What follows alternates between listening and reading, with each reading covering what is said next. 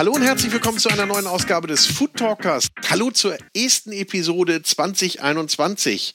Mein Name ist Boris Rogosch und ich hoffe, dass ihr gut ins neue Jahr gestartet seid.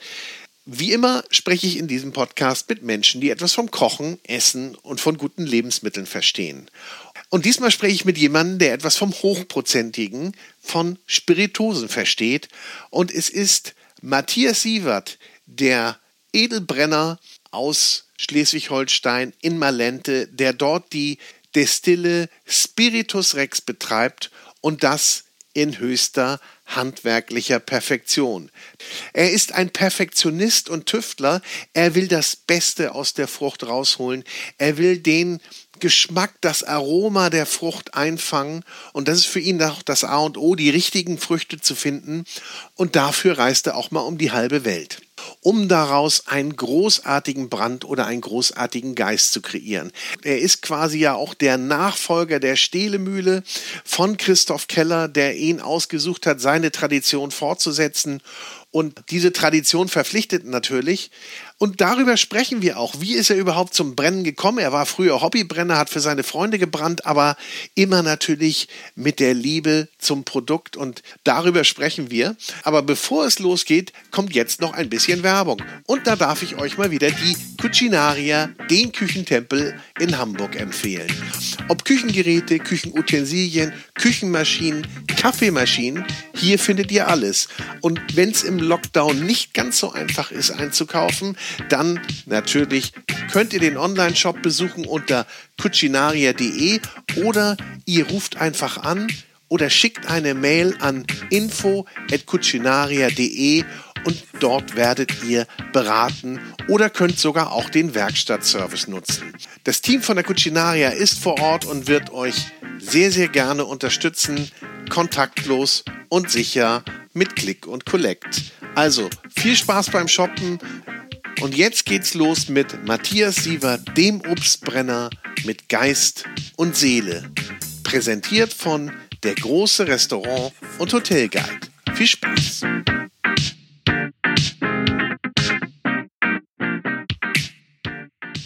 Herzlich willkommen, Matthias Sievert. Ich freue mich, dass ich bei dir sein darf.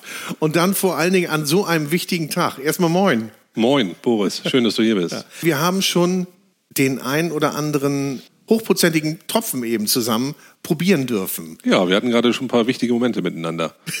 danke, dass ich, danke, dass ich dabei sein darf. Aber sag mal, wieso wichtig? Ja, heute habe ich ähm, dich ja eingeladen, äh, dass du mal zugucken kannst, wie ich auch brenne, bevor wir miteinander sprechen. Und heute hattest du das Glück, oder, oder auch wie, wie man das nennen darf, meine teuerste Maische bisher zu begutachten, wie sie im, im Kessel hochkocht. Und äh, das ist eine Elzbeere, eine Art Vogelbeere, die auf hohen Bäumen wächst, von Hand gepflückt werden muss. Und wenn es noch Verrückte gibt, die sie pflücken, ist es erstmal schwer, diese Verrückten zu finden. Und dann mit diesen Verrückten noch einen Preis auszuhandeln, für den dann quasi der Stoff den Besitzer wechselt. Und äh, insofern, das ist irgendwie was Besonderes. Ja. So auf der Suche nach dem Besonderen bist du sowieso immer, nicht? So konventionell ist nicht so deins, hat man so ein bisschen den Eindruck, wenn man deine Vita verfolgt. Ja, was, was ist schon konventionell, aber irgendwie interessiert mich immer alles ein bisschen mehr als die meisten, würde ich es mal behaupten. Ich bohre immer noch mehr nach und gucke und erkunde für mich, was ist da noch drin und kann man das noch perfektionieren. Und das ist so ein Drang, den ich schon, der mich seit meiner Jugend verfolgt und äh, dem muss ich einfach nachgeben. Aber das muss man, glaube ich, auch haben. Sagen wir einmal den Drang zur Perfektion und die Leidenschaft, dass man auch dann sich da so reinkniet und auch wirklich das Besondere rausholen will. Und bei dir heißt es ja, du willst das, das Beste, das Besondere aus der Frucht rausholen. Wie bist du da hingekommen? Ich hatte schon das irgendwie in den Jahren, bevor diese Initialzündung oder, oder, oder auch bevor dieser Gedanke gefasst wurde, das mal auszuprobieren, schon immer gern nach einem guten Essen mit Freunden auf die üblichen Verdächtigen nach einem Essen verzichtet, sondern mich immer schon irgendwie für Obstbrände interessiert. Ich weiß nicht warum, es war einfach so. Und habe dann immer gern doch lieber mal irgendwie nach dem Essen einen Obstbrand getrunken oder einen Geist und fand das toll. Und hat mich fasziniert, äh, wie die Leute das schaffen, das Wesen einer Frucht so in ein paar Zentilitern zu bannen, dass man sagt, oha, das ist toll, das gefällt mir. Das ist natürlich auch immer ein harter Schnaps, das darf man nicht vergessen. Da ist immer eine Menge Alkohol mit dem Spiel. Aber über die Jahre oder auch jetzt bei mir ganz besonders lernt man ja auch, dass äh, der Alkohol einfach nur, ich würde fast sagen, ein lästiger Begleiter der ganzen Story ist, der mir einfach hilft, diese Aromen aus den Stoffen herauszuholen. Wir sprechen ja hier auch immer von Genuss. Genau. Also, richtig. ich würde mal sagen, mit deinen Produkten besäuft man sich. Ja, das kann passieren. Aber es ist, es ist erstmal Genuss, ja? Das ist Genuss, auf jeden Fall. Also die Leute, die sich mit meinen Sachen betrinken, ja, das ist, äh, das macht keinen Spaß. Es ist sicherlich bediene ich mit meinen Sachen auch in einer gewissen Weise einen, einen Markt, wo man ein gewisses Statussymbol quasi da hat, aber ich versuche immer wieder und das, ich lasse da keine Situation aus, allen Leuten und Kunden zu erklären, dass das, was sie in der Hand haben, was Besonderes ist und wie viel Arbeit, wie viel schmutzige Hände da drin stecken, bevor so ein Tröpfchen in einem Glas landet und, und dass man das auch wirklich genießen sollte und das auf gar keinen Fall als äh, Rauschmittel oder ähnliches ähm, umfunktionieren sollte, mhm. dürfte, könnte. Aber das sagtest du ja gerade, das war ja nicht deine Intention, sondern du hast immer selber schon lieber dann Obstbrände getrunken, während die anderen was getrunken haben? So konventionelles ja, Zeug. Genau. Kräuterlikör oder. Ja, Likör. Genau da hat sich bei dir dann rauskristallisiert, da will ich auch wissen, wie das geht, wie man das macht oder wie kann, ich meine, vom ja, Trinken bis zum genau, selber das, machen das, muss, das ist, ja noch ein weiter Weg. Das eigentlich. ist ein weiter Weg, genau, richtig. Ähm, ich habe dann hier und da auch irgendwie die eine Obstbrennerei mal besucht und äh, mir angeguckt und habe dann irgendwie auch bei Freunden, in, in, die ich, äh, mit denen ich geschäftlich verbunden bin, durch meinen eigentlichen Ernährungsjob, um das mal so zu sagen, obwohl es auch ein schöner Job ist, äh, da habe ich in, in Ungarn gebrannt, in der Nähe von Györ und da können halt alle möglichen Leute per Gewohnheitsrecht oder Hausrecht, wie es drüben ist, kann man für sich selbst Schnaps brennen, ohne irgendwie sich groß mit Zoll und Co. auseinanderzusetzen. Das heißt, die Wege ah. da drüben, einen Schnaps zu brennen, sind noch ein Vielfaches einfacher als hier. Und ich habe oft und viel Zeit da drüben verbracht und äh, wir haben zusammen Maischen angesetzt und gebrannt und äh, das war eine schöne Zeit. Ich habe äh, bei den Leuten da drüben viel gelernt und habe mich dann hier drüben auch auf die Suche gemacht nach ja. Leuten, die das auch machen und dann äh, merkt man doch, wenn man sich um, um Qualität bemüht, dass die Luft nach oben hin relativ schnell dünn wird. So ähm, ist der Weg ungefähr gewesen. Und äh, die, die, erste Maische von mir, das war eine Apfelmaische. Ich wohne hier in einem Gebiet aus, aus Heutin, quasi fünf Kilometer weiter, kommt der Holsteiner Cox, der wurde ja. hier gezüchtet von Johannes, ja. Johannes Wahldieck, ja. genau. Das war meine erste Maische und die ist auch schief gegangen. Ja? Die ist umgekippt. Was, was, das musst du mal erklären gleich. Was kann denn bei so einer Maische schiefgehen, wenn man die ansetzt? Man kann mehrere Fehler machen. Also man kann nicht sauber einmeischen, das, ist, das heißt, dass Gärgefäße und, und äh, vielleicht auch das Obst oder die Früchte nicht vernünftig gewaschen sind oder, oder irgendwo von irgendwas noch irgendwelche Reststände sind, Bakterien etc., die einem äh, diese äh, Maische verderben können. Und so scheint das am Anfang auch passiert zu sein. Ich habe mir zwar Mühe gegeben, aber trotzdem habe ich irgendwas reingekriegt, äh, was die Maische hat ja. umkippen lassen. Und ähm, somit habe ich meine erste Maische wirklich weggekippt. Und äh, mit der zweiten Maische wurde es dann besser. Passiert das heute noch, dass eine Maische weggekippt wird? Ich habe die letzten drei Jahre keine Maische mehr weggekippt. Wenn man irgendwie lernt, sorgfältig und sauber und gut zu arbeiten und vor allen Dingen auch gutes Obst einzukaufen, dann passiert das fast gar nicht mehr. Mhm. Da muss es schon arg mit dem Belzebub oder wie auch immer zugehen, dass man dann eine Maische wegkippt.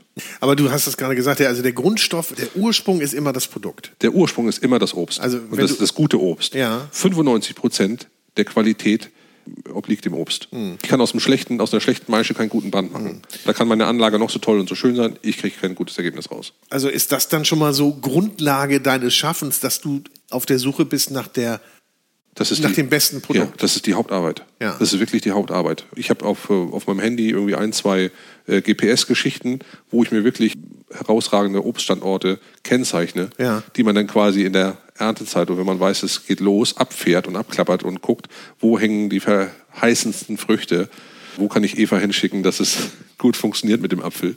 Und ähm, das ähm, ist mit die meiste Arbeit. Und dann die Ernte an sich. Das ist auch schwere Arbeit. Ja. ja.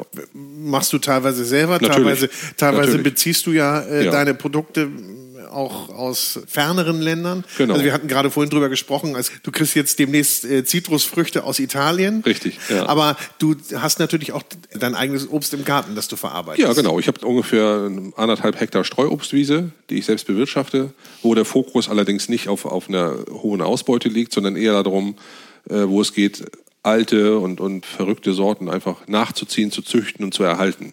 Und natürlich werfen auch diese Bäume Früchte ab, sodass man daraus auch Schnaps brennen kann. Ja. Aber in erster Linie hoffe ich, dass meine Kinder das vor dem Schnaps wegnaschen, weil es eigentlich viel schöner ist. Aber bei der Fläche, da ist ja schon relativ Da ist schon viel. was Aber zu machen. bevor wir jetzt hier äh, weiter einsteigen, wir machen es jetzt mal ganz sauber chronologisch, gehen wir mal einmal durch. Also, vor mir, wie gesagt, sitzt Matze Sievert und der hat irgendwann, er wollte gar nicht, ich, du korrigierst mich, wenn ich was Falsches sage, sein Unternehmen Spiritus Rex gegründet. Er war vorher Hobby, wie sagt man, Brenner? Hobbybrenner, genau. Hobbybrenner Ja. und dann hat man ihn da vehement reingedrückt. Und, ne? Ja, ich habe 2011 das Glück gehabt, dass ich äh, Christoph Keller kennengelernt habe. Ich habe damals schon auf der Suche nach guten Bränden natürlich immer hier und da gute Brände eingekauft und versucht zu finden. Durchs Internet wird das ja auch alles, äh, ist es ja ein bisschen leichter.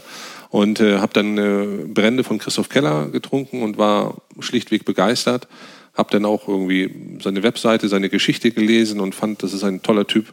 Das äh, findest du, das imponiert mir. Und äh, ich hatte dann 2011, 2010, 2011 am Bodensee beruflich zu tun und äh, hatte dann irgendwie ein bisschen Luft und es waren 20 Kilometer Luftlinie zu ihm. Ich habe gesagt, ich fahr jetzt, setze mich ins Auto, fahre hin und sage dem Typen einfach mal Hallo. Obwohl er sich das ja eigentlich irgendwie ähm, äh, nicht, oder, oder er hatte gebeten, dass ihn Leute nicht auf seinem Hof besuchen, weil er sonst mit seinem Hof schnell an die Grenzen käme oder, oder kommt.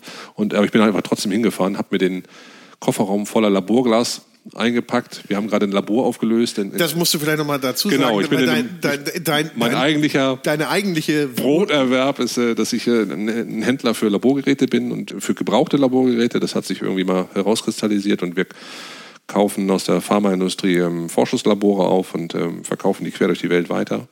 Und äh, in dem Zuge war ich halt am Bodensee und habe mir dann einfach das Auto voller Laborequipment gepackt, von dem ich wüsste, dass es Brenner auch gut benutzt Wollte ich gerade sagen, weil so weit ist es ja gar nicht weg. Ne? Nein, genau, Also, richtig. also Das so halt Brenner oder auch in Küchen Ja, ne, genau. kann man ja schon deine, deine Absolut. Die, die, diese Laborprodukte Ja. einsetzen. einsetzen. Wird Ja. auch vielfach gemacht. Hab dadurch auch viel, viel Kontakt zu guten Köchen, zu guten. Barmenschen und das ist ganz spannend. Und ich äh, bin dann Also, einfach also standst du da auf der Matte, Kofferraum Genau. voll. Richtig. Ich habe ja einen Grund, warum ich hier antanze. Richtig. Ich bin der Händler für gebrauchte Schnapsgläser. Ja. Und ja, und irgendwie fanden wir uns gut. Und das war spannend. Und wir haben uns irgendwie quasi die Seele aus dem Leib gequasselt. Und, und äh, ich habe ihn natürlich mit Fragen gelöchert, gebohrt. Und äh, das war, habe an seinen ganzen Schnäpsen riechen können, habe äh, seinen Hof gesehen, habe die ganze Geschichte da gesehen, wie das funktioniert und bei ihm gehandhabt wird. Und äh, das hat mir imponiert. Auch die Herangehensweise, wie er an die ganze Geschichte herangeht, das war alles toll. Ja. Und ich hatte noch mehrere Jahre da unten zu tun und bin halt immer wieder zu ihm hin.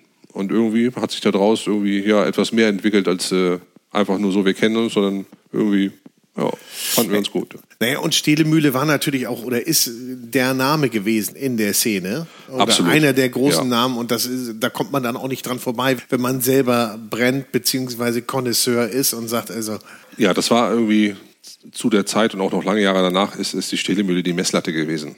Er hat Sachen destilliert und gemacht, die hat vorher nie einer gemacht und hat auch die Qualitäten in, in all seinen Geschichten zu wirklich großen Kunst gemacht und war bis jetzt noch ganz ehrfürchtig. Ja, ist so. ne? Ist Merkt wirklich man so. Ja, an. ist also, wirklich das so. ist Das so ist, weil er, wirklich, er hat wirklich irgendwie diese ganze, dieses ganze Thema mit seiner Art und Weise auch das darzustellen und auch das den Leuten äh, zugänglich zu machen.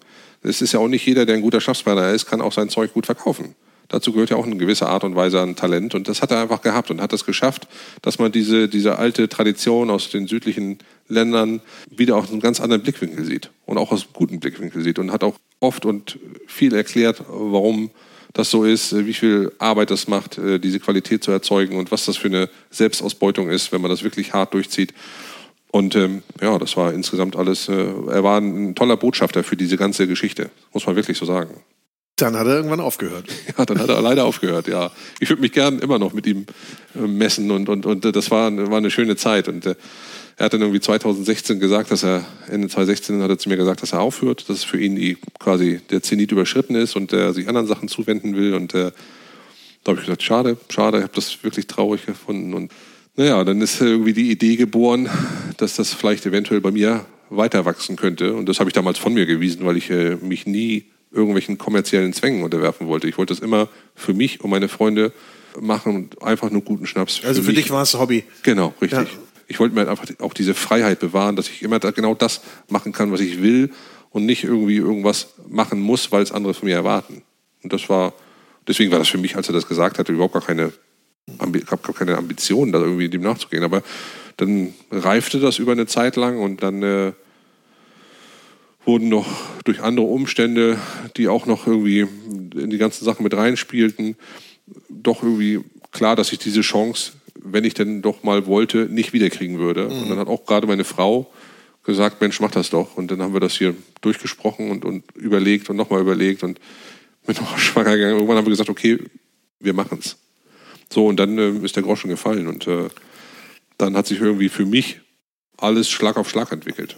Aber das ist schon ungewöhnlich, ne? Ich meine, hier oben im Norden sitzt da äh, ja. einer und äh, unten am Bodensee der Norden ist jetzt ja nicht so bekannt, so berühmt für seine nee, Brennkunst. Nee, überhaupt nicht. Gab es vielleicht mal, aber ich meine, ja. wir hatten, wie viele Brennereien haben wir noch in, in Schleswig-Holstein jetzt? Ja, kann man an zwei Händen abzählen. Ja, also. Genau. Und, aber trotzdem, also Schleswig-Holstein ist nicht unbedingt so, nicht. so, berühmt dafür. Überhaupt nicht, nein. Und es standen ja, äh, ja auch viele auf der Matte, die das quasi Erbe antreten wollen, beziehungsweise übernehmen wollten, weil das war ja ein Name, wie wir gesagt haben. Und äh, wenn jemand aufhört, dann kratzen genau. alle ja, an der Tür. Das ist wohl wahr. Das ist ja schon irgendwie ein, eine Art gemachtes Nest gewesen. Und es gab ja auch Überlegungen, dass das äh, in andere Hände geht.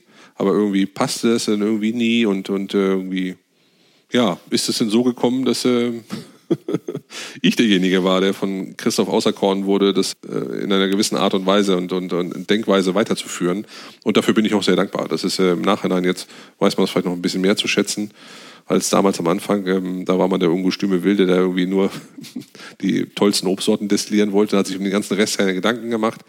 Aber jetzt im Nachhinein finde ich das, äh, ist das so eigentlich ganz glücklich gekommen. Du hast ja auch dann einiges übernommen, nicht? Du hast dann ja also auch die Flaschenform übernommen, genau, die richtig. Gläser übernommen, die waren ja auch eingeführt. Ich meine, das genau. man hast dem aber trotzdem deinen eigenen, ja. Ja, das war für äh, mich auch eine, eine Designpunkt gegeben. Genau, das war auch eine der größten Hürden, die ich für mich so in der ganzen Geschichte hatte. Ähm, es reicht ja nicht nur, dass man irgendwie einen tollen Schnaps in die Flasche bringt, sondern ich äh, musste mich natürlich auch irgendwie mit der Gestaltung und Co einer gewissen Art und Weise von der Stehlemühle abheben. Ja. Und das war nicht so einfach, dass man irgendwie quasi, dass die Leute nicht sagen, hey, der macht das einfach alles nur nach. Das wollte ich auf gar keinen Fall. Und das war ein schwieriger Weg, das da hinzukriegen, dass man ähm, die Flaschen und das Design und den ganzen Auftritt so hinkriegt, dass man sagt, okay, wir sehen die Flasche Stehlemühle, aber trotzdem ist das eine eigenständige Geschichte an sich. Aber jetzt im Nachhinein, wenn ich das Design sehe, und bin ich ganz glücklich und ich glaube, wir haben die Kurve gut hingekriegt. Ja, super. Christoph ist auch glücklich und zufrieden damit und findet die Entwürfe auch toll und äh, ich habe auch mittlerweile auch von Leuten, die sich aus dem, aus dem Fach kommen, das finde ich natürlich auch immer irgendwie ganz toll, dass auch Leute, die sich ähm, sonst nicht so mit Schnaps beschäftigen, sondern eher mit Kunst und, und Gestaltung, sich bei mir melden und Brände bei mir kaufen, weil sie die Flaschen schön finden. Ich habe letztens einen Gestalter gehabt, der hatte gefragt, ob er nicht alle meine Flaschen äh, kaufen könnte. Aber er, äh, er sagte, das ist für ihn zu viel Geld und ähm, ob ich nicht alle Flaschen nur zum Drittel füllen könnte und dann eben ein Drittel berechnen könnte. Aber er möchte gerne alle Flaschen haben, weil er sie so schön findet.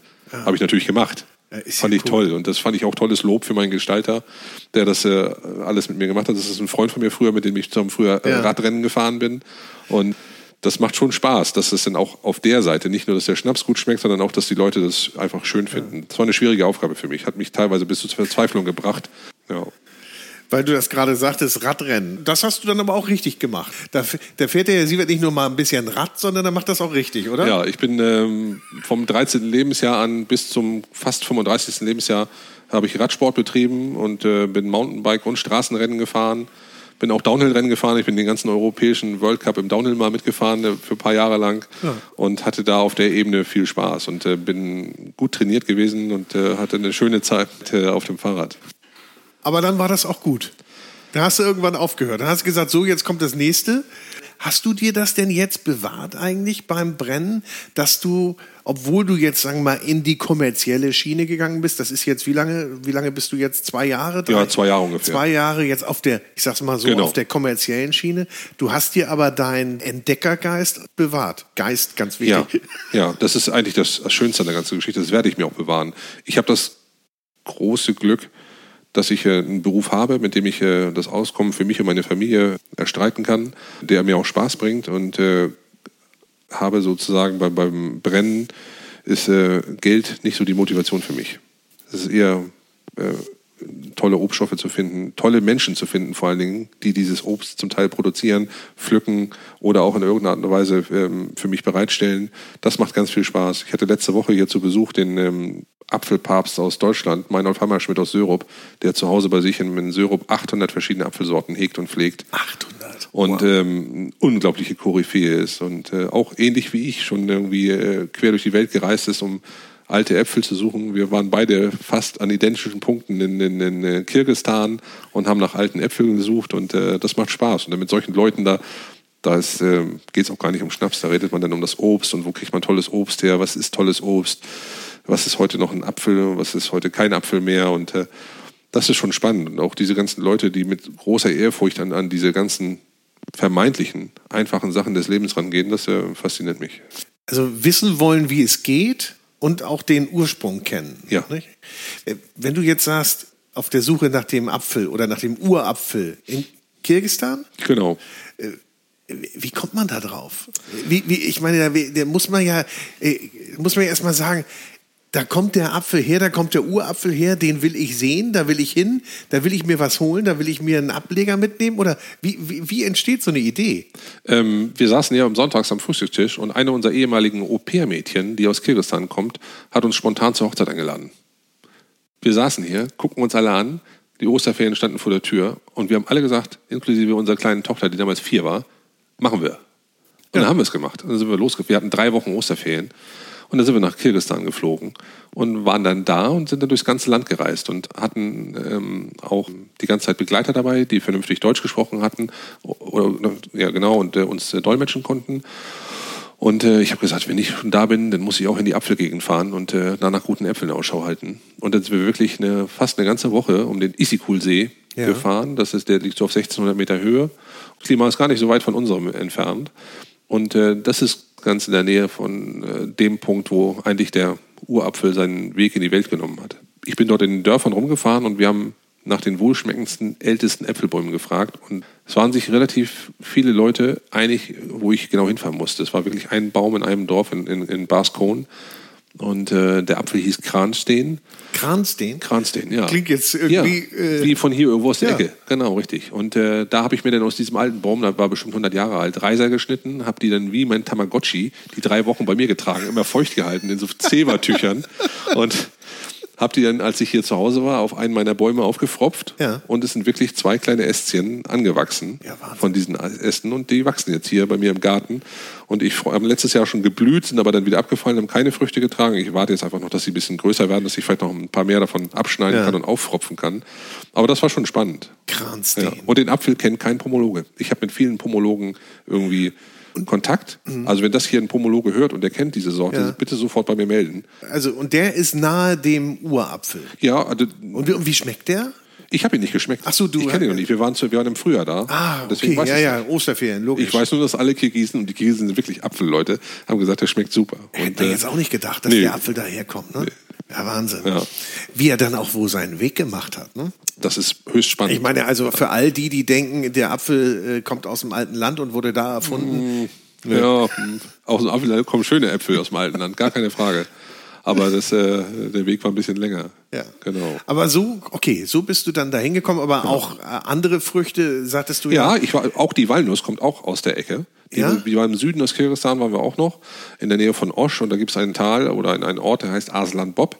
Und von dort aus hat äh, die Walnuss den Weg durch die Welt gefunden. Das sind ah, wirklich okay. die Urwalnusswälder von Arslan Bob. Gibt es ah. eine, eine, Forschergruppe aus der Uni Rostock, die sich dann nur mit der Entstehung der Walnuss beschäftigt. Ja, und da habe ich mir auch eine Handvoll Walnüsse mitgenommen und die hier eingepflanzt. Mal, hier lernt man ja noch mal richtig was.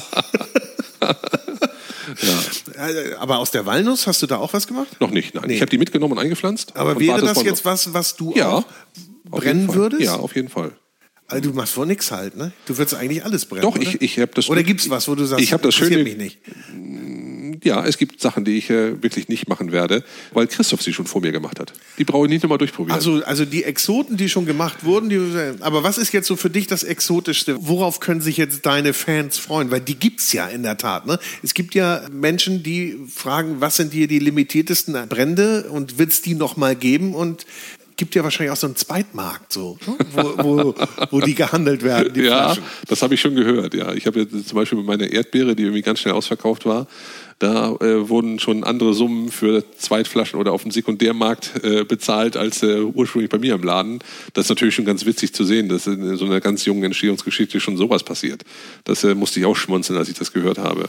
Aber äh, was es noch geben wird, das ist äh, mein, mein absoluter Favorit, was ich unbedingt gern machen möchte, ist, ist die Eibe. Ja. Ähm, der Samenmantel der Eibe. Der Samenmantel der Eibe. Genau, man kennt ja die Eibe als diese kleine rote Frucht. Ja. Und man weiß ja allgemein, dass äh, bei der Eibe eigentlich alles giftig ist.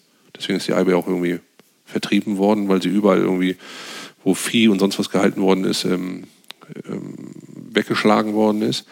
Und das Einzige, was wirklich genießbar von der Eibe ist, ist dieser rote Samenmantel um den äh, Kern herum. Okay. Den kann man halt äh, nehmen und der hat auch viel, relativ viel Zucker und vergären und destillieren. Ja, das hat wie- Christoph auch gemacht. Aber wie trennt man den denn? Also du Den kann man mit einer Passiermaschine trennen. Es gibt äh, Maschinen, Okay. die Kerne von, von Samenmantel trennen. Und dann kann man das trennen und dann kann man wirklich beides getrennt machen. Christoph hatte das Glück, dass er einen Sämer hatte, der eine Sämerei besessen hat. Und die brauchten wirklich die Samen. Und Christoph hat quasi den, den, die, die Frucht bekommen. Und das war eine tolle Symbiose.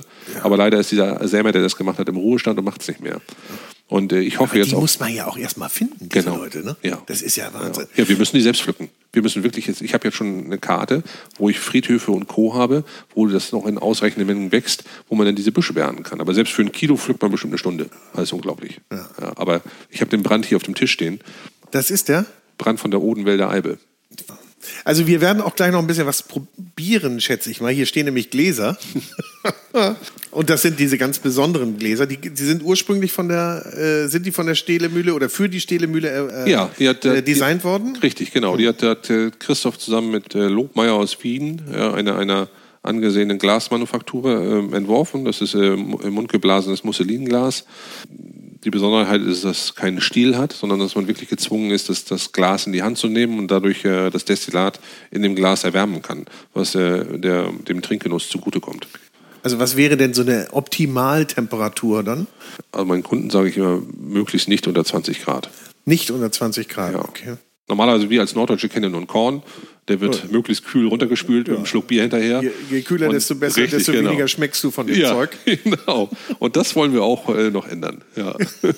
Okay, also da hat man auch ein bisschen Aufklärungsarbeit zu leisten. auf jeden Fall, auf jeden Fall. Das ist, äh, Aber es gibt doch, weil wir das gerade ansprachen, es gibt doch bestimmt so eine richtige Fangruppe. So Leute, die sich wirklich mit diesen ganzen Bränden auseinandersetzen und da wirklich so in dem High-End-Bereich, wenn ich das mal so nenne, sich bewegen. absolut, die gibt es ja. Also deine Flaschen werden ja auch nur im, eigentlich im verschlossenen Schrank angeboten, ne? weil sie schon sehr, sehr hochpreisig sind. Absolut, Aber ja. wenn ich das so, was ich eben mitbekommen habe, wir können es ja nochmal eben sagen, also wir, du hast eben die Elsbeere Genau. gebrannt Genau. und da hast du aus Ja, wir haben 300 Liter Maische gehabt. 300 Liter Maische aus wie viel Frucht?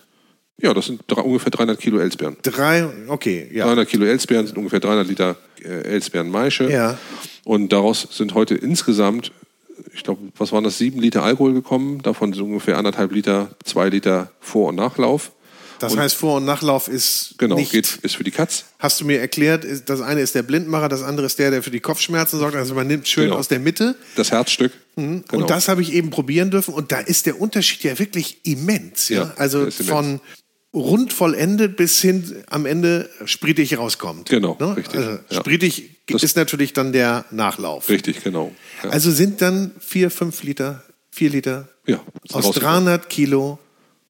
Maische, genau. Der ist der Wahnsinn. Das ist wirklich Wahnsinn. Und wenn man bedenkt, dass die Elsbeere ungefähr wie die Vogelbeere noch etwas höheren Bäumen wächst, auf ungefähr 15 bis 20 Meter hohen Bäumen von Hand geerntet werden muss, dann kann man sich ungefähr ein Bild machen, was das heißt, wenn man so ein Schlückchen trinkt, was, das, was da dahinter steckt. So, das ist äh, Aber die Klassiker, die man so kennt, also Marille, Himbeere, äh, Zwetschge, genau. Birne, Eine Birne, die machst du aber auch. die mache ich auch, Und ja. Da hast du aber auch dann besondere Früchte. Ja, man guckt auch da, dass man da die aromatischsten Früchte kriegt. Zum Beispiel meine Him ich habe bei meiner Himbeere, die wir auch hier auf dem Tisch stehen haben. Das ist eine rumänische Waldhimbeere. Es geht nichts über Waldhimbeeren. Ich habe alles, glaube ich, an Kulturhimbeeren durchprobiert, was man durchprobieren kann. Und ich bin an keine schafft das, was diese, was diese kleine Himbeere aus Rumänien schafft. Und äh, in Rumänien gibt es Leute, die graben sich im Sommer im Wald ein, sammeln alles, was essbar ist und werden dann von Aufkäufern abgeklappert. Und über solche Leute kriege ich dann meine Himbeeren, irgendwo greife ich die an der Autobahn von irgendeinem rumänischen Tracker tiefgefroren ab. Ja, das ist schon, ist schon witzig. Und dann kommen die her und dann werden die entweder vergeistet oder eingemeischt und dann destilliert. Nun geht es aber auch darum, bei deinen Früchten wann sie geerntet werden Richtig. oder in welchem Reifegrad. Genau. Weil es geht nicht nur darum, diese eine Frucht oder diese eine Sorte zu haben, sondern den richtigen Zeitpunkt abzuwarten. Genau, richtig. Und dann muss wahrscheinlich auch teilweise ganz schnell agiert werden. Nicht? Genau. Also wenn ich bei, stelle mir das beispielsweise so vor bei so einer Erdbeere, da geht es innerhalb von, ja, da ist. Die, die auch nicht lange halten. Wie, nee. Du benutzt ja, äh, das wolltest du mir noch mal erzählen, wo der Name herkommt. Mieze Schindler, genau. Das die Mieze Schindler. Die Mieze Schindler, genau. Die ist in den letzten Jahren wieder ein bisschen, hat wieder ein bisschen Renaissance erlebt. Und die wurde um 1900 herum von einem Professor aus der Landesgartenbauanstalt in Pillnitz bei Dresden gezüchtet. Er war ein Erdbeerliebhaber und die wurde zu, ähm, hat er in seiner seiner Frau zuliebe nach seiner Frau benannt. Und die hieß Mieze. Und ja. er hieß Oskar Schindler. Und, und äh, die, so kam die Erdbeere zu ihrem Namen. Mieze Aber das Schindler. war nicht der Oskar Schindler. Nein, das war nicht der Oskar Schindler. So ist diese tolle Erdbeere zu diesem Namen gekommen. Und die ist halt äh, für den normalen Markt, so wie wir die Erdbeeren kennen, nicht geeignet, weil sie immer sofort ähm, weich und matschig wird. Man kann sie wirklich pflücken, essen und sofort verwerten. Das heißt entweder für die Maische oder Meistens machen wir als erstes immer, bevor die Maische ist, eine Marmelade draus, weil es eine hervorragende Erdbeermarmelade ist. Und danach erst quasi für den Schnaps. Der Unterschied zwischen Brand und Geist. Kannst du dem einmal erklären? Weil ja. ich glaube, der ist nicht jedem klar. Und dann würde ich gern einmal mit dir so durchgehen, so wirklich von der Ernte bis zum Tropfen. Ja, bis zum okay. letzten Tropfen, ja, wollte ich sagen, bis gerne. zum Tropfen. Weil, damit man sich das einmal vorstellt, was für ein Prozess das auch ja. ist. Mal unabhängig davon, dass du dafür ja auch sehr aufwendige Apparaturen brauchst. Das ist wohl wahr, ja. Also in einem Brand entsteht folgendermaßen, man nimmt die Frucht, wie zum Beispiel einen Apfel, zerkleinert den oder beziehungsweise wäscht den, zerkleinert den und dann stellt man den pH-Wert ein. Das macht man mit allgemein mit Säure, wenn er nicht genug eigene Säure hat. Ja. Weil die, die, haben, die Hefen haben schon einen, einen idealen Arbeitsbereich, in dem sie äh, arbeiten und das äh, es liegt irgendwo zwischen 3 und, und 4 pH. Dann wird, wird die Hefe zugegeben, dann äh, fängt es an zu gären. Das Ganze passiert am besten noch unter Temperaturüberwachung, dass die Hefe oder dass die Gärung nicht zu stürmisch vonstatten geht. Man kann auch die Hefe, wenn man das bei 25 Grad stehen lässt im Sommer oder wenn Erntezeit ist, dann rauscht so eine Maische, ist sie in vier Tagen durchgegoren. Sind die meisten Aromen aber alle rausgeblasen. Okay, das willst du nicht, sondern das will ich nicht. Je, je, genau. lang, je kühler, desto genau. langsamer und desto Ich arbeite mehr. Mit, mit Doppelmantelgefäßen und diesen Doppelmantel kann ich ähm, mit Temperatursteuergeräten ähm, steuern und, und kann äh, quasi damit die ideale Gärführung haben und ich gehe irgendwo um die 10 Grad rum. Das ist das, was die Hefe gerade noch schafft. Gewährleistet mir aber, dass die Maische noch sauber durchgärt und äh, ich nachher ein hervorragendes Aroma bewahre. Darum geht es ja, dass man dieses Aroma, was diesen Apfel eigentlich prägt oder diese Frucht prägt, dass man das so lange wie möglich bewahrt und dann in den Brand bringt. Und dadurch, dass äh, quasi aus dem eigenen Zucker der Frucht der Alkohol entsteht und der Ausschluss von Sauerstoff, das ist halt diese Gärung, entsteht halt der eigene Alkohol und äh, den destilliere ich nachher wieder raus und das ist dann ein Brand. Und wenn ich einen Geist mache, wie zum Beispiel einen, meinen Orangengeist, den Bloody O, dann äh, schälen wir die Orangen, wir nehmen die Schalen, legen sie in ein Gefäß und kippen bereits schon erzeugten Alkohol drüber. Dann zieht das, bei Oma war das früher ein angesetzter, mhm. dann zieht das eine Zeit lang äh, auch äh, unter gewissen Temperaturen und Bedingungen, die man sich über die Jahre erarbeitet hat, und dann wird das wieder abdestilliert. Und das ist dann sozusagen ein Geist, wo man schon bereits hergestellten Alkohol eingesetzt hat und nicht selbst herstellt. Aber da spielt es ja dann auch eine Rolle, woraus wurde dieser Alkohol genau, schon mal richtig. hergestellt. Also in, der, in der Regel ist es, ist es, ein, ist es ein Getreidealkohol. Ja. Und äh, da, manche Kollegen nehmen Weizenalkohol, manche nehmen Roggenalkohol, manche nehmen auch Melassealkohol. Man, viele Gins werden aus Melassealkohol gemacht. Monkey 47 zum Beispiel wird aus Melassealkohol gemacht. Okay, aber dann würde man ja eigentlich sagen, Brand ist dann ja immer hochwertiger. Ja, gefühlt, das, das, gefühlt, gefühlt, ja. Weil es aus dem einen Produkt rauskommt. Natürlich, klar. Aber das kann man nicht so sagen. Es geht ja immer darum, das Wesen der Frucht abzubilden. Wie kann ich dieser Frucht Okay, zu maximaler Popularität ja. verhelfen? Ja. Und das geht bei manchen Früchten nur mit einem Geist. Wenn ich zum Beispiel aus der Orange versuche, einen Brand zu machen, das funktioniert auch, aber das hat bei langem nicht diesen Aha-Effekt wie ein Geist. Mhm. Und insofern konzentriere ich mich dann eher auf den Geist und äh, bringe den irgendwie zur Perfektion. Wie viel ist eigentlich bei dem, was du machst, einfach ausprobieren, sehen, wie geht's, fu funktioniert das?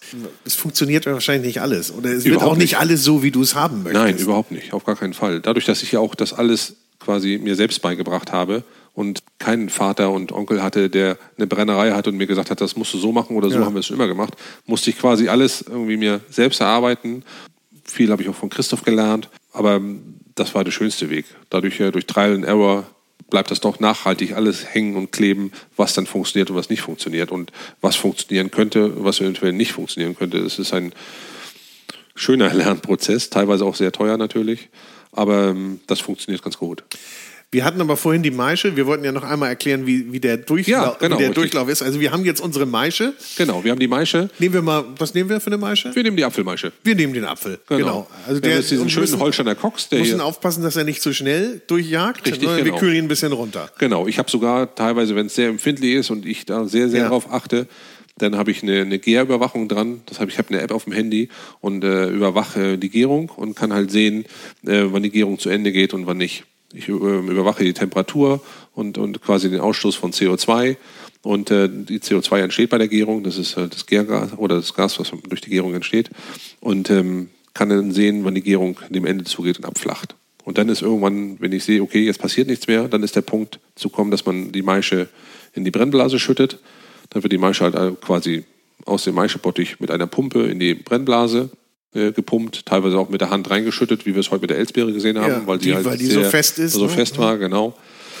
Dann wird die Maische in der Brennblase langsam und vorsichtig erwärmt, damit sich ähm, nachher beim Trennen von Vor- und Nachlauf ähm, die unterschiedlichen Alkohole gut voneinander trennen lassen und man das nicht, man kann das auch sehr stürmisch durchjagen, aber dann vermischt sich so sehr, dann kann man nicht gut genug trennen. Und äh, das ist ja das gerade das Wichtigste, dass man sehr, sehr sauber und sehr, sehr gut den Vorlauf vom Herzstück oder vom Mittellauf trennt und dann zum Schluss nochmal den Nachlauf vom Mittellauf absondert. Und da muss man halt sehr behutsam destillieren. Und das geht dann halt langsam vonstatten. Wie wir es heute gesehen haben, hat so ein Brennvorgang fünf Stunden gedauert. Ja. Wenn man das dann gebrannt hat, dann hat man das Destillat aufgefangen, hat dann das sozusagen das Herzstück in seinem Eimer vor sich stehen.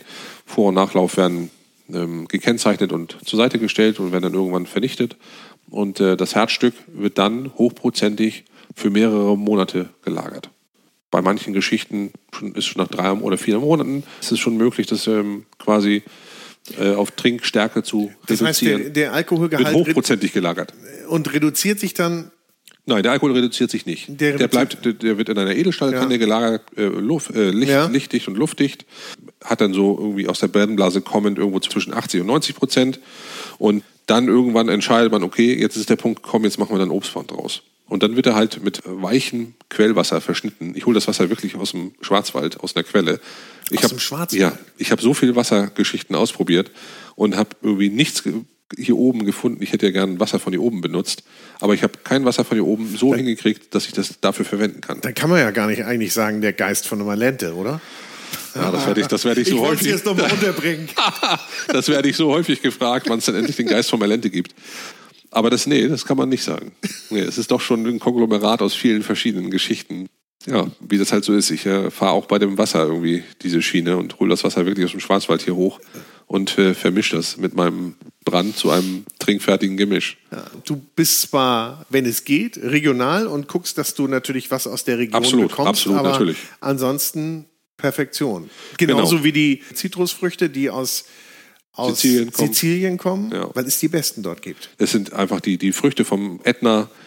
Da, ähm, also wenn man wirklich Italiener fragt, äh, wer, was ist die beste Orange, dann glaube ich, ist die vorherrschende Meinung eine Tarocco-Orange vom Ätna. Und beim Geist, dem diesem Blutorangengeist, den wir machen, da nehmen wir die Moreau-Orange. Die hat für unsere Bedürfnisse noch, ja, glaube ich, das Quäntchen, was wir haben wollen, äh, um diesen Geist so sein zu lassen. Ich habe Tarocco auch schon ausprobiert, ist auch toll, aber die Moreau ist irgendwie noch ein Quäntchen toller. Da geht einfach nichts über, über den Ätna. Nachts schön knallt und ja. tagsüber schön heiß. Und das macht einfach diese tollen Orangen oder diese tollen Zitrusfrüchte. Den Orangengeist, wie, würdest du sagen, die trinkst du nach dem Essen? Ja, oder? meistens schon. Ja? ja, die meisten trinken ihn nach dem Essen. Oder kann man ja auch als Aperitif? Kann man, ah. wird auch gemacht, aber ja. ich glaube, als Aperitif gelten denn doch öfters noch mal ein paar andere Sachen. Es sei denn, es ist total menübegleitend und es ist irgendein Brand, der speziell auch auf das Menü abgestimmt mhm. ist, kann man vielleicht auch manche Sachen sagen, dass man sie auch als Aperitif trinkt. Aber ich glaube eher schon, dass es eher der abrundende Schluck für im Nachhinein ist. Gibt es deine Brände und Geiste viel in, in der Gastronomie schon? Oder äh, also wir haben eben Robert Stolz getroffen, der, der äh, ja, reinschneite. Ich hörte auch, es gibt dort ein gemeinsames Projekt. Das wird man dann äh, irgendwann wohl was davon erfahren. Ja. Äh, bist du da weit verbreitet in der Gastronomie oder du lieferst am meisten schon an Endverbraucher? Ne? Ja, schon. Also wenn ich, wenn ich diese Gewichtung sehe bei mir, die ich äh, meinen Kunden habe, dann habe ich vielleicht ungefähr ein Verhältnis von ich denke mal, irgendwo zwischen 70, 80 zu Prozent Privatkunden und der, der Rest dann äh, Gastronomie und Handel. Jetzt auch im aktuellen Jahr ist es ja auch für die Gastronomie sehr, sehr Gut. schwer gewesen und, und ich ähm, freue mich für jeden Gastronomen, der das durchhält und die Arschbacken zusammenkneift und äh, das schafft und äh, das hoffe ich sehr, sehr für alle.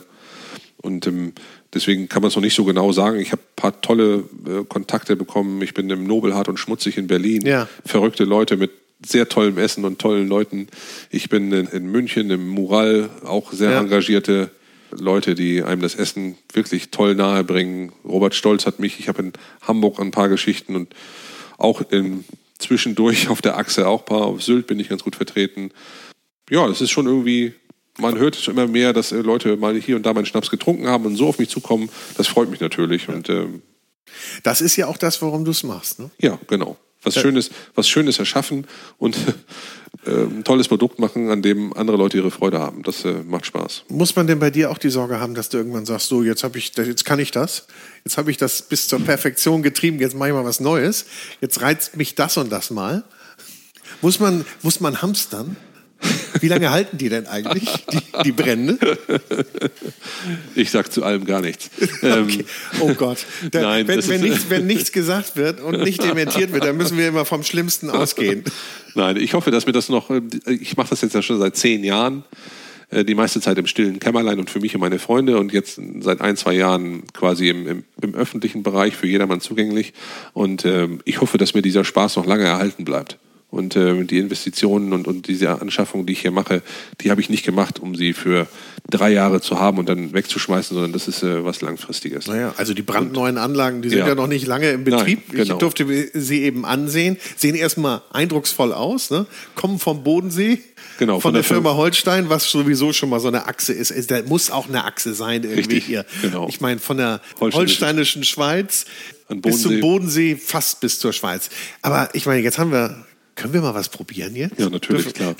Wie wir fangen einfach wie, mal mit dieser kleinen Himbeere an. Wie viel hast du denn im Moment im Angebot, gerade im Sortiment? Ich habe ungefähr 20 verschiedene Destillate im Angebot. 20 verschiedene Destillate ja. und da sind natürlich auch so, ist sowas dabei wie auch ein Korn als genau, Einsteiger. Ein, genau, wir sind in Norddeutschland. Ich musste ein Korn haben. Äh. Ich kann nicht irgendwie meinen Nachbarn sagen, pass mal auf, es gibt kein Korn bei mir, das gibt es nicht. Ja. Das geht nicht. Dann war der Wunsch in der Familie, dass es auch Eierlikör gibt. Richtig, Musstest genau. auch machen. Der ist übrigens, den durfte ich ja eben schon probieren. Der ist ein Knaller. Ähm, man hört auch, man erzählt sich, dass Robert Stolz nach dem auch süchtig ist. Muss er dann dementieren? Das muss er dementieren. Steht jetzt erstmal im Raum. Richtig, genau. Das würde ich auch einfach mal so behaupten. Habe ich auch keinen Stress mit. Ja. Du machst aber auch einen Rum? Ja, genau. Ich mache einen Rum, weil ich äh, selbst mit meinen Freunden schon immer gerne irgendwie guten Rum getrunken habe. Mir war das aber über die Jahre zuwider, dass man irgendwie immer nur noch diese wirklich stark gezuckerten Geschichten fast überall angeboten ja. bekommt und die wirklich guten Sachen ohne Zucker, die sind dann eher seltener und eher nur quasi bei den Leuten verbreitet, die sich sehr, sehr viel damit äh, beschäftigen. Und äh, deswegen habe ich gesagt, ich möchte einen Rum ohne Zucker machen. Und da habe ich gesagt, wie kriegen wir das hin? Und dann haben wir ausprobiert, gemacht und getan. Und ich habe eine schöne äh, Melasse aus Guatemala, habe die gebrannt und äh, der geht bei mir durch drei verschiedene Fässer durch. Und ähm, das Ergebnis ist jetzt seit irgendwie immer, das ist immer noch mein erster Rum, den ich äh, verkaufe, weil ich da immer noch genug von habe. Den haben wir 2013 aufs Fass gebracht und äh, er freut sich auch steigender Beliebtheit. Mhm. Das finde ich ganz gut. Und äh, dass das wirklich ein, ein ehrlicher Rum ist, der irgendwie ohne Färbung und ohne Zucker und sonstige Geschichten auskommt. Es ist wirklich nur das Grundprodukt, ein, ein Fass und ein bisschen Liebe und ein bisschen Zeit. Aber da brauchst du ja auch wieder spezielle Fässer dann dafür, nicht? Ja, den- richtig, genau. Kannst Ja. ja nicht irgendwie die Stahltanks nehmen Nee, das ne? ist schwierig. Der, Reift dann anders. Genau, der ist irgendwie ein Jahr im Stahltank und danach geht's ins Fass. Ich habe irgendwie drei Fässer, die bei mir irgendwie äh, zur Auswahl kommen. Ich habe den schicke ihn erst in ein Maulbeerfass. Da kriegt er schon mal einen schönen Grundton an Farbe. Danach geht er bei mir ganz andersrum wie bei den meisten in ein, ein Sherryfass, einen Pedro Simine Sherry. Und danach nochmal zum Abreifen oder, oder zum, zum Lagern ins Bourbonfass. Und äh, das ist bei mir ungefähr die Fassreihenfolge. Das sind aber auch dann echt viele Arbeitsschritte. Ne? Ja, das sind auch die, auch die gebrauchten Fässer, mittlerweile überall auf der Welt schwer begehrt, werden von Jahr zu Jahr teurer. Ähnlich wie so ein Bitcoin. Das ist unglaublich, wie die Fässer die letzten Jahre explodiert sind. Wenn, und wenn die bei dir ausgedient haben, gehen die dann nochmal woanders hin eigentlich? Oder kannst du die relativ lange benutzen? Hm, Ich kann so ein fast ungefähr zwei, dreimal benutzen. Dann ist Schluss. Mehr nicht? Nee, mehr nicht. Ja. So, jetzt müssen wir aber hier. Ja, genau. Also diese Gläser sind ja so vorgesehen, dass man da wirklich auch nicht zu viel reinpackt. Ne? Genau, das richtig. Dann, das Man, dann, das ist ja, es geht ja um Riechen und Schmecken. Ja. Und oft ist auch Riechen total super, nicht nur schmecken. Und äh, insofern, man braucht nicht viel davon, um zu wissen, was, äh, was man trinkt und was einen erwartet. Und ich äh, kippe jetzt einfach mal so ein Glas mit Himbeergeist. Also deine Grundstoffe sind ja auch die, die auch sonst die Parfümeure Ja. äh, einkaufen. Genau, wir sind, also, wir sind nicht. Äh, ich meine, was ist denn eigentlich? Ist das ja auch ein Parfüm, oder? ja, kann man schon so sehen. Ja. Teilweise. Mit dem Vorteil, dass man das noch trinken kann. So ein Ja, Pa- Parfum genau, würde man Parfum, wahrscheinlich ja, nicht. wird, wird schwierig. Ja, genau. Das ist jetzt die Himbeere. Genau, das ist diese kleine Waldhimbeere aus Siebenbürgen. Genau, Die vergeistet und das ist. Äh, ja, Ich stell mir gerade denjenigen vor, der da im Wald sammelt, die sammelt und dann zum Straßenrand bringt. Ja. Dann wahrscheinlich sich irgendwie so noch drei Kilometer durch den Wald ackert. Wahnsinn. Oh ja. Ah, das riecht man an einer richtigen Himbeere. Das ist eine Himbeere, genau, richtig. Das ist, äh, ich habe jetzt, ich könnte jetzt vielleicht noch aus dem Keller noch mal ein anderes Produkt hochholen, was irgendwie ja auch eine Himbeere ist, aber eine Kulturhimbeere. Da wird man den Unterschied sehr schnell deutlich merken. Und wenn ich dann bitte schon eine Himbeere brenne, dann bitte auch die Himbeere der Himbeeren. Und das ist für mich diese rumänische Waldhimbeere. Geht mal Ware zurück, wenn du so Ja, äh, Lieferung bekommst, dass Ja. du sagst, so, kann Ja. ich nichts mit anfangen, kann ich nach Hause gehen? Ja, gut, aber wenn, wenn ich zum Beispiel von den Leuten aus Rumänien da kaufe, das geht nicht zurück. Nee. Dass die Jungs haben sich alle so viel Mühe gemacht, da liegen die Fehler dann meistens bei anderen Leuten. Da würde ich den Teufel tun und äh, denen zu sagen, pass mal auf, geht nicht. Aber wenn ich so ein paar andere Leute habe, vielleicht auch hier aus der Gegend, die mir versuchen dann irgendwie Mhm. äh, was Schlechtes zu verkaufen, das äh, wird nicht akzeptiert. Können wir jetzt mal? Na, gerne. Boah.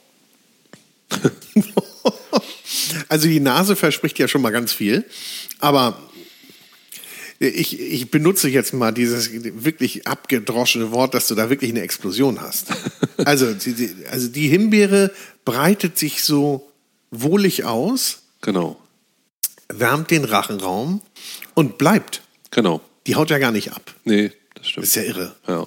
Und man schmeckt wirklich in dieser Himbeere den gesamten Kreislauf der Natur. Das ist ja so schön. Das ist, äh, Ich schmecke ein bisschen Waldboden. genau, richtig. Oder ist Genau. das Nein, Einbildung? das ist keine Einbildung. Das, ist, gehört dazu. Ja. Aber das ist ja.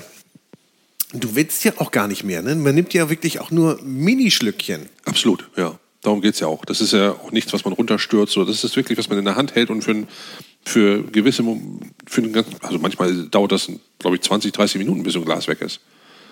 Das ist irgendwie, und das Schöne ist immer, wenn man auch zum Beispiel, das habe ich bei Robert schon mehrfach beobachtet, wenn man am Tisch sitzt und es sitzen mehrere Leute am Tisch und einer bestellt sich eine Blutorange und die anderen, oh, nö, Schnaps, nee, Nee, Schnaps bin ich nicht, ja. Und dann kommt dieses Aroma der Blutorange aus dem Das Glas geht so über den. Tisch, ne? Und das Wabert. wandert so nach rechts und man sieht wirklich, man kann das wirklich gucken, dass der Nachbar sagt, ach, ich nehme auch noch eine. Und dann geht das so weiter und plötzlich haben alle so ein Gläschen in der Hand und das ist dann, das ist ein toller Moment. Und wenn ich dann, ich war irgendwie ein, zwei Mal mit dabei und habe mich aber nicht zu erkennen gegeben, sondern saß einfach so mit am Tisch und, und habe das, hab das Gesicht, ne? genossen, dass das, dass das dann auch so, das ist dann auch eine Bestätigung. Ich bin immer zu selbstkritisch in meinen Sachen. Ich bin, sage immer, nein, das ist noch nicht gut genug. Es kann noch besser, es geht noch mehr. Da, wo der andere schon sagt, oh, oh, frohlockt. Äh, Das, in- ja, das, das es- hoffe ich mal, ja, das hoffe ich mal. Aber ich freue mich dann immer, wenn ich dann doch auch deutlich und, und auch vor allem ehrlich, ungeschmückt sehe, dass den Leuten das äh, gefällt und schmeckt. Hm. Und das ist dann eine schöne Bestätigung für die ganze Sache. Aber es hat, also das ist ja so mild auch, so weich. Das ist, ähm, ja, was soll ich dazu sagen? So Ja. ist es. Rot werden, grinsen. Aber man muss schon aufpassen. Also, wenn man sich mal einmal so durchverkostet, äh, ne, dann ist das schon Ist ja auch ähm, harter Alkohol. Das kann harter man Alkohol. man- Wie viel, wie viel 42 Prozent. 42 Prozent. Ja. Es gibt Leute, die ähm, bevorzugen 40. Ich selbst würde eher noch einen Tick stärker bevorzugen, 44. Aber ich glaube, so mit 42 fahre ich ganz gut. Das ist, äh, hat sich so über die Jahre rauskristallisiert. Da waren wir auch, habe ich mit Christoph auch lange darüber diskutiert und ähm, da waren wir relativ einer Meinung und äh, ich glaube, das ist ganz gut. Würdest du jetzt sagen, so, so eine Himbeere, die würde man nach dem Essen servieren und die Blutorange dann eher, oder die Bloody Orange dann eher zu was anderem? Würdest du das so Da, abstimmen? da halte oder ich mich komplett raus. Hältst du dich, gibst du keine Das- Empfehlung? Das ist, ähm, das ist ein Kapitel, was ich äh, nicht schreiben kann. Da, da würde ich, äh, in solchen Sachen würde ich zu Robert gehen und Robert fragen. Was Mhm. denkst du, wo wir das zu packen können? zu welchen? Dafür bin ich zu wenig Koch, obwohl ich gerne koche. Mhm. Ja. Aber dass ich das irgendwie, dass ich da eine Empfehlung für aussprechen würde, das kann ich nicht. Was kochst du denn am besten? Was koche ich am Wo, besten? wofür bist du berühmt? Für meine Pizza. Für deine Pizza? Ja. Pizzateig selber machen? Ja, und natürlich. Dann, ja. äh, mhm. okay. Möglichst ohne Hefe. Ja, das äh, macht Spaß. Das machen wir dann auch hier immer mit großer Sause, denn das wirklich, äh, habe ich, das macht ja am liebsten Spaß. Ich mag nicht für einen kochen, ich mache am liebsten für zehn kochen. Ja, das finde ich okay. gut. Insofern ist- hast du auch nie für dich nur gebrannt, sondern auch für deine Freunde immer Genau. mit? Ja, richtig. Darum ging es irgendwie immer. Und, und das macht dann am meisten Spaß. Das ist immer ein schöner Abend. Und was isst du am liebsten? Gibt es das auch? Gibt es da so ein Gericht, wo du sagst, boah, dafür, Königsberger Klopse. ja? Königsberger Klopse. Finde ich total klasse, ja. Hat meine Oma zur Excellence gemacht. Meine Mutter schon ganz toll und auch meine Frau macht hervorragende Königsberger Klopse. Und insofern bin ich dann in einer sehr, sehr glücklichen Situation, dass ich ein Gericht, was ich als Kind schon toll fand, durch Oma, Mutter und eigene Ehefrau jetzt immer noch irgendwie ganz toll. Wird so weitergetragen. Ne? Ja, super. Das ist ganz toll. Freue ich mich mal. Also wenn meine Frau sagt, mal Königsberger Klopse, grinse ich bis zu den Ohren. Naja, und wenn du jetzt auch bei deinen Früchten immer so auf das Produkt achtest, dann achtet ihr wahrscheinlich auch bei den Lebensmitteln, die ihr so in der Familie esst, auch extrem ja, drauf. Ne? Extrem würde ich jetzt nicht behaupten. Oder aber- Mhm. Wir sind auch eine normale Familie, die irgendwie einen normalen Alltag bewältigen muss, wo es auch mal was Schnelles zu essen gibt. Das Mhm. sage ich aber trotzdem, äh, versuchen wir schon in, in, in der Auswahl der Produkte, mit denen wir uns äh, quasi ernähren, ähm, darauf zu achten, dass es äh, vernünftiges Zeug ist. Dass es wirklich auch von Händen gemacht worden ist, die dafür brennen und so, dass man kann das nicht mit allen Sachen machen. Aber man kann doch schon, wenn man ein bisschen aufpasst und durch die Region guckt, kann man sich schon mit einem großen Grundsatz an, an guten Nahrungsmitteln eindecken. Und das macht auch Spaß. Und auch durch diese Obstbrennerei und Geschichte sind wir auch, äh, was, was, was die Wertigkeit des Nahrungsmittels angeht, sehr viel ähm, bewusster und aufmerksamer geworden. Ja. Ja, und ich glaube, es passiert ja auch ein bisschen was in der Region, nicht? Das Also- äh, merkt man auch, ja. Man merkt schon, wenn man auf den Markt geht, wenn man die Leute beobachtet, wenn man sich auch so wie ich jetzt um Produzenten bemüht und sowas und mit Leuten spricht, dass doch immer mehr Wert auf Klasse statt Masse gesetzt wird. Dass äh, besser produziert wird, nachhaltiger, biologischer und doch mehr nachgedacht wird, was bringe ich in Obst raus, was äh, esse ich für ein Fleisch oder wo. Das ähm, ist ein Trend der letzten Jahre, den ich ähm, sehr begrüße. Auch für mich selbst, für meine Familie auch und, und auch für natürlich für alle anderen Menschen. Wir merken das ja auch jetzt, diese Situation mit Corona, dass da auch alle ein bisschen mehr drauf achten, habe ich den Eindruck. Ja, ne? das finde das find ich auch. Man geht auch irgendwie, ich selbst gehe auch viel, viel seltener einkaufen und viel bewusster. Und äh, ich glaube, dass äh, so, so blöd diese ganze Situation natürlich aktuell um dieses Thema ist, hat es doch auch in, in vielen Menschen einen kleinen Keim geschaffen, ähm, der jetzt äh, wahrscheinlich sich äh, über die Jahre erwachsen wird. Das machen wir ja auch, dass wir hier quasi unsere eigenen Äpfel, Obst und sowas haben und, und äh, meine Kinder wissen, wie das heißt, wenn man mit Papa irgendwie den ganzen Tag lang Schlehen pflückt. Hast du noch einen Klassiker für Ja, uns? hier kommt einer, einer meiner Favoriten. Das ist, äh, wenn man irgendwie Klassiker im Obstbandbereich kommt, ist ja irgendwie der Willi, irgendwie einer der Sachen, die jeder Ja. kennt, eine Wildenband von der Williams Christbirne. Und es gibt noch eine kleine, feine Birne, die die Williams Christbirne toppt. Und das ist die Walsche Schnapsbirne. Das ist so eine kleine Mossbirne, so groß Ja. wie ein Golfball. Und die wurde durch Zufall mal entdeckt und äh, es wurde irgendwie schnell kristallisierte sich raus, dass das eine hervorragende Birne zum Brennen ist, die nochmal ein deutlich erhöhtes Aromenspektrum hat als die Williams Christbirne. Also die ist gar keine Essbirne. Die Nee, kann man kann nur man da. Deshalb Genau. heißt sie auch schon Schnapsbirne, Genau, weil die nur richtig, dafür zum Vermosten wird, ist, genau. Und der Und heißt die- jetzt Herr von Ribbeck. Ja, wir waren, ich versuche ja irgendwie meinen Bränden immer irgendeinen Namen zu geben. Ja. Und für mich ist es die ultimative Birne. Und ich habe mit meinem Freund und Gestalter zusammengesessen und wir haben gesagt, wie nennen wir diese Birne? Und was ist ein geiler Name für eine Birne? Und wir waren erst, wir nennen sie Osram. Aber wir gedacht, nee, kriegen wir, kriegen wir Ärger mit den Leuten von Osram. Und, und dann irgendwie war mein jüngster Sohn, hat gerade in der Schule das Gedicht gelernt, Herr von Ribbeck aus dem Havelland. Ja, bitte. Und mir hat dieser, diese Person äh, so imponiert, der quasi immer darauf geachtet hat, dass irgendwie ein paar Kinder irgendwie ein schönes Stück Obst kriegen.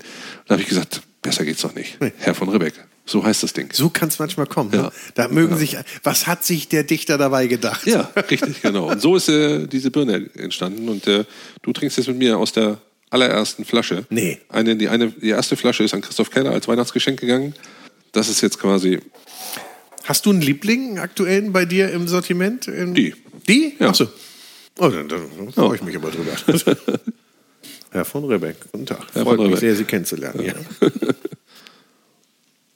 Die lag noch ein bisschen im Kastanienfass, deswegen hat sie diese leichte Bernsteinfarbe. Und ähm, ja, das ist für mich das Ultimum an Birnenbrand. Also auch da denke ich, ich habe die Birne im Mund. Also am Anfang kriege ich so ein bisschen Säure Ja. und dann kommt die Süße nach. Genau, richtig.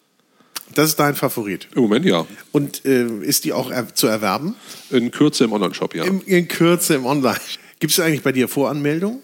Gibt es Leute, ja. Ja? Es gibt Leute, die melden sich für bestimmte Sachen vor. Ja. Oder, oder, oder machen Reservierungen. Hm. Ja. Es gibt ja ein paar Sachen, die einfach aufgrund ihrer Sorte oder, oder, oder nur wenige, wenig Ausbeute haben, wie zum Beispiel die Elsbeere oder die, die Mieze Schindler oder, oder auch ähm, Vogelbeere oder, oder ein Brand von der Waldhimbeere, ganz selten. Und solche Sachen, da gibt es halt Leute, die wollen das unbedingt haben und schicken mir dann schon Mails und äh, reservieren sie sich vor. Und das äh, mache ich dann natürlich auch. Klar. Ist ja, äh, freut einen ja auch irgendwie. Natürlich, Ne? Das ist ja, auf jeden Fall. Ja. Auf jeden Fall wirst du bekannter und bekannter, hat man so den Eindruck. ja, das ähm, ist so. Auf der einen Seite freue ich mich natürlich, dass es gut ankommt. Das bestätigt mich in dem, was ich mache und tue. Und äh, auf der anderen Seite äh, habe ich aber auch ein bisschen Angst darum, mir das Ganze äh, so zu bewahren, wie ich es eigentlich für mich gedacht habe. Das wird für mich die Kunst, glaube ich, das äh, hinzukriegen. Und da, ja, das ist. Nun hast du aber auch echte Bestseller bei dir im Programm, ne? Also best, am besten gehen die Blutorange. Blutorange. Ja. Ist auch die erste, die ich selber erworben habe. Ah, also die okay. ich, aber ist wahrscheinlich, wie du sagtest, ist so ein Einsteiger, ne? Ist erstmal ist, ist ja Orangenduft oder Orangenaroma alle sowieso irgendwas, was, glaube ich, Ja. alle toll finden. Ja. Viele verbinden damit ganz viele tolle Sachen, ob es Weihnachten oder die Oma oder was weiß ich ist. Aber eine Orange ist immer toll. Dann ist sie noch dazu prädestiniert, ein Aroma so toll in einem, Geist abzubilden. Das ist auch nicht jeder Frucht so zu eigen. Insofern ist das quasi, ich, ich bezeichne es immer als Einstiegsdroge in diese Welt. Ich glaube, ich habe noch nie jemanden gehabt, der eine Orange nicht mochte. Das war irgendwie, also das habe ich, glaube ich, noch nicht gehabt. Ich habe übrigens die Mandarine und die Orange im Vergleich Ja. getrunken. Fand ich die Mandarine noch ein bisschen ausgeprägter. Da bist du nicht der Einzige. Was ich noch nicht probiert habe, ist die Zitrone. Ja. Die habe ich noch nicht. Die könnten wir auch noch mal probieren, wenn du möchtest. Ich Ja. greife mal zum Glas. Ja. Ich finde es ganz toll, hier mit dir zu sitzen. Aber was ich nicht gut finde, das muss ich jetzt an dieser Stelle mal sagen, dass wir es nicht schaffen, alle durchzuprobieren. Das ist echt, macht mich so ein bisschen, oh, was ist das denn? Uh. Auch Sizilien? Ja. Nee, Entschuldigung, das ist Amalfi. Von Das, Amalfi. Am, ist- ja. Am- das sind auch die besten, ne? Ich, Amalfi ja, Zitronen. die sind schon toll. Die sind wirklich toll. Wenn man so dran schnuppert, wirkt das fast, also künstlich, Ja. ne? Ja. fast überaroma, fast aromatisiert. Das ist unglaublich. Wenn man diese Schalen äh, beim, beim Schälen in der Hand hat und man hält sie gegen das Licht und, und bricht sie, dann sieht man quasi die ätherischen Öle wie kleine Vulkane alle Schmeckt rausschießen. richtig. Schmeckt richtig. Wenn, Man kennt das ja, wenn man so an einer Zitronenschale, die Genau. man so aufgebrochen leckt, Ja, genau. dann hat die ja auch so das leicht bittere. Genau. Das schmecke ich sofort raus. Richtig, genau. Ja. Gibt es denn, also du, nehme ich mal an, arbeitest nicht mit Aromastoffen. Ähm, Jetzt ist der Zeitpunkt, dass wir Schluss machen. Nehme nehm ich mal an. Nein. Nein, aber ist das gang und gäbe, dass man mit Aromastoffen arbeitet? Oder, äh, also ich meine, Wir- ganz wir- legitim? die ganze Alkoholbranche ist ja quasi ein großes Haifischbecken, um das mal irgendwie ganz salopp zu sagen. Und äh, es gibt äh, Leute, die ausschließlich aus monetären Gedanken handeln und Leute, die es nicht nur aus monetären Sachen machen. Und ich bin mir sicher, dass es nicht alle äh, schaffen, der Versuchung zu erliegen, nicht auch mal einen Aromastoff zu benutzen. Ja. Das ist so in der Natur der Dinge. Tja, passiert da, nicht? Wo Kommerz Genau, richtig. im Vordergrund steht. Ich sage nur Aromastoff, weil das ist so intensiv. Ja. Ich wollte jetzt hier auch keinen schlechten Eindruck hinterlassen. Aber wenn wir den Gin nochmal ansprechen, weil du machst ja auch einen Gin, den hatten wir jetzt noch nicht. Ja, das Ja? ist so. Das ist, ähm, Machst du Gin, weil man Gin machen muss? Ich mache Gin, weil meine Freunde mich zugetrieben haben. Ja, ich habe eigentlich keinen Respekt an den Gin, weil ähm, ja, es machen irgendwie drei oder 4.000 Leute Gin und es gibt ganz viele gute Gins. Warum soll ich denn noch einen Gin machen? Aber irgendwie haben meine Kumpels, die jetzt plötzlich alle irgendwelche Gin-Konnoisseure sind, gesagt, Mensch, Matze, du musst jetzt einen Gin machen. Ich habe das irgendwie zwei, drei Jahre vor mir hergeschoben und gesagt, nee, ich habe da keinen Bock drauf, ich will das nicht, ich mache das nicht. Und Matze, du musst einen Gin machen. Und dann irgendwann habe ich mich breitschlagen lassen und habe gesagt, okay, alles klar. Wenn ich einen mache, dann kümmere ich mich ein bisschen drum und, und mache halt einen. Und ähm, ja, dabei ist es mein Ding, was ich habe, raus. Auch ähm, zitruslastig, weil ich auch die Gins, die Zitrus haben, gut finde. Und ich finde, das passt hervorragend zusammen. Und ich äh, filtriere meinen Gin auch nicht. Deswegen ist mein Gin auch wirklich trüb in der Flasche. Viele sagen, sie filtrieren nicht, aber filtrieren doch. Und äh, aber bei der Menge an Ölen, die man in so einem Gin quasi transportiert, ist es fast de facto nicht möglich, äh, unfiltriert einen Gin äh, zu abzubilden, der blank ist. Das ist Ja. äh, also ich glaube es nicht. Ja, so ist mein Gin entstanden. Und der Gin ist auch das einzige Getränk, bei dem du akzeptierst, dass es gemischt wird mit etwas anderem. Oder, oder sollte Das man deinen ähm, Gin auch pur trinken? Kann man. Kann man kann ihn Ja. auch pur trinken, man kann ihn auch als Gin Tonic trinken. Ich finde, das ist immer eine Entscheidung, die jeder für sich selbst machen muss. Weil im Endeffekt zählt für mich immer nur das, was mir schmeckt. Und da bin ich auch kompromisslos. Es ist mir völlig egal, was mir jemand mir sagt, was zu schmecken hat oder was nicht zu schmecken ist. Ich finde, es zählt für jeden immer nur das, was ihm gerade schmeckt. Und es gibt Leute, die kippen sich in 300 Euro Whisky in die Cola und sagen, es schmeckt mir. Und auch das akzeptiere ich. Das finde ich nicht schlimm weil es deren Meinung ist und die so glücklich sind. Im Endeffekt ist ja jeder Mensch irgendwie für das verantwortlich, was ihn glücklich macht. Und äh, wenn jemand sagt, mir schmeckt mein 300 Euro Whisky mit einer Cola von sowieso am besten, dann ist das für mich in Ordnung. Mir schmeckt das hier sehr gut. Schade, dass wir schon durch sind. Hat mir ganz, ganz viel Spaß gemacht, mein Lieber. Ja, mir auch. äh, Das war nicht das letzte Mal, dass ich dich hier besucht habe. Deine Brennerei darf man ja leider noch nicht besuchen. Die ist ja leider nicht äh, für die Öffentlichkeit geöffnet. Aber deine Schnäpse, Brände, Schnäpse, ist das despektierlich? Ich finde ja, ich, ich find Schnaps gut. Schnaps Ja? ist ein ehrliches Wort. Also deine Schnäpse, Brände, Geiste findet man unter spiritus-rex.de. Und der Geist von Malente, wie weit ist eigentlich, wie weit ist das eigentlich entfernt? Das, Die, äh, also Luftlinie ist äh, die Fußballgeschichte von hier aus durch den Wald. Ich würde sagen, knapp einen Kilometer. Ja, also dann, Ja, ich weiß, du hast recht. Ich habe den. Auftrag, ich hab den Auftrag erkannt. En- Entschuldige, ja. Also ich meine, du bist aber noch nicht offizieller Ausstatter der Fußballnationalmannschaft. Dürfen wir auch gar nichts. Nee. ne? Die dürfen wir auch keinen Alkohol. Gar nichts. Nee, Nee, Das machen sie auch nicht. Ja, ne. Also wir verabschieden uns und wir sagen herzlichen Dank fürs Zuhören, Matze. Es hat war Vielen Dank ein für großes Vergnügen. Schönen Vormittag oder Ja. mittlerweile auch Nachmittag. Ja, mir auch. Es geht halt nicht so schnell, so ein Brand Ding herzustellen. will Weile haben. Ja. und deshalb ist es auch so ein besonderes Tröpfchen, das nicht schnell weggegurgelt werden Ja. möchte. Mein Boris, Lieber, bis bald. mach weiter so. So, das war's mal wieder. Herzlichen Dank fürs Zuhören beim Food Talker, den du mit freundlicher Unterstützung des großen Restaurant- und Hotelguides hörst. Ein Guide für Gäste mit Informationen und Inspiration.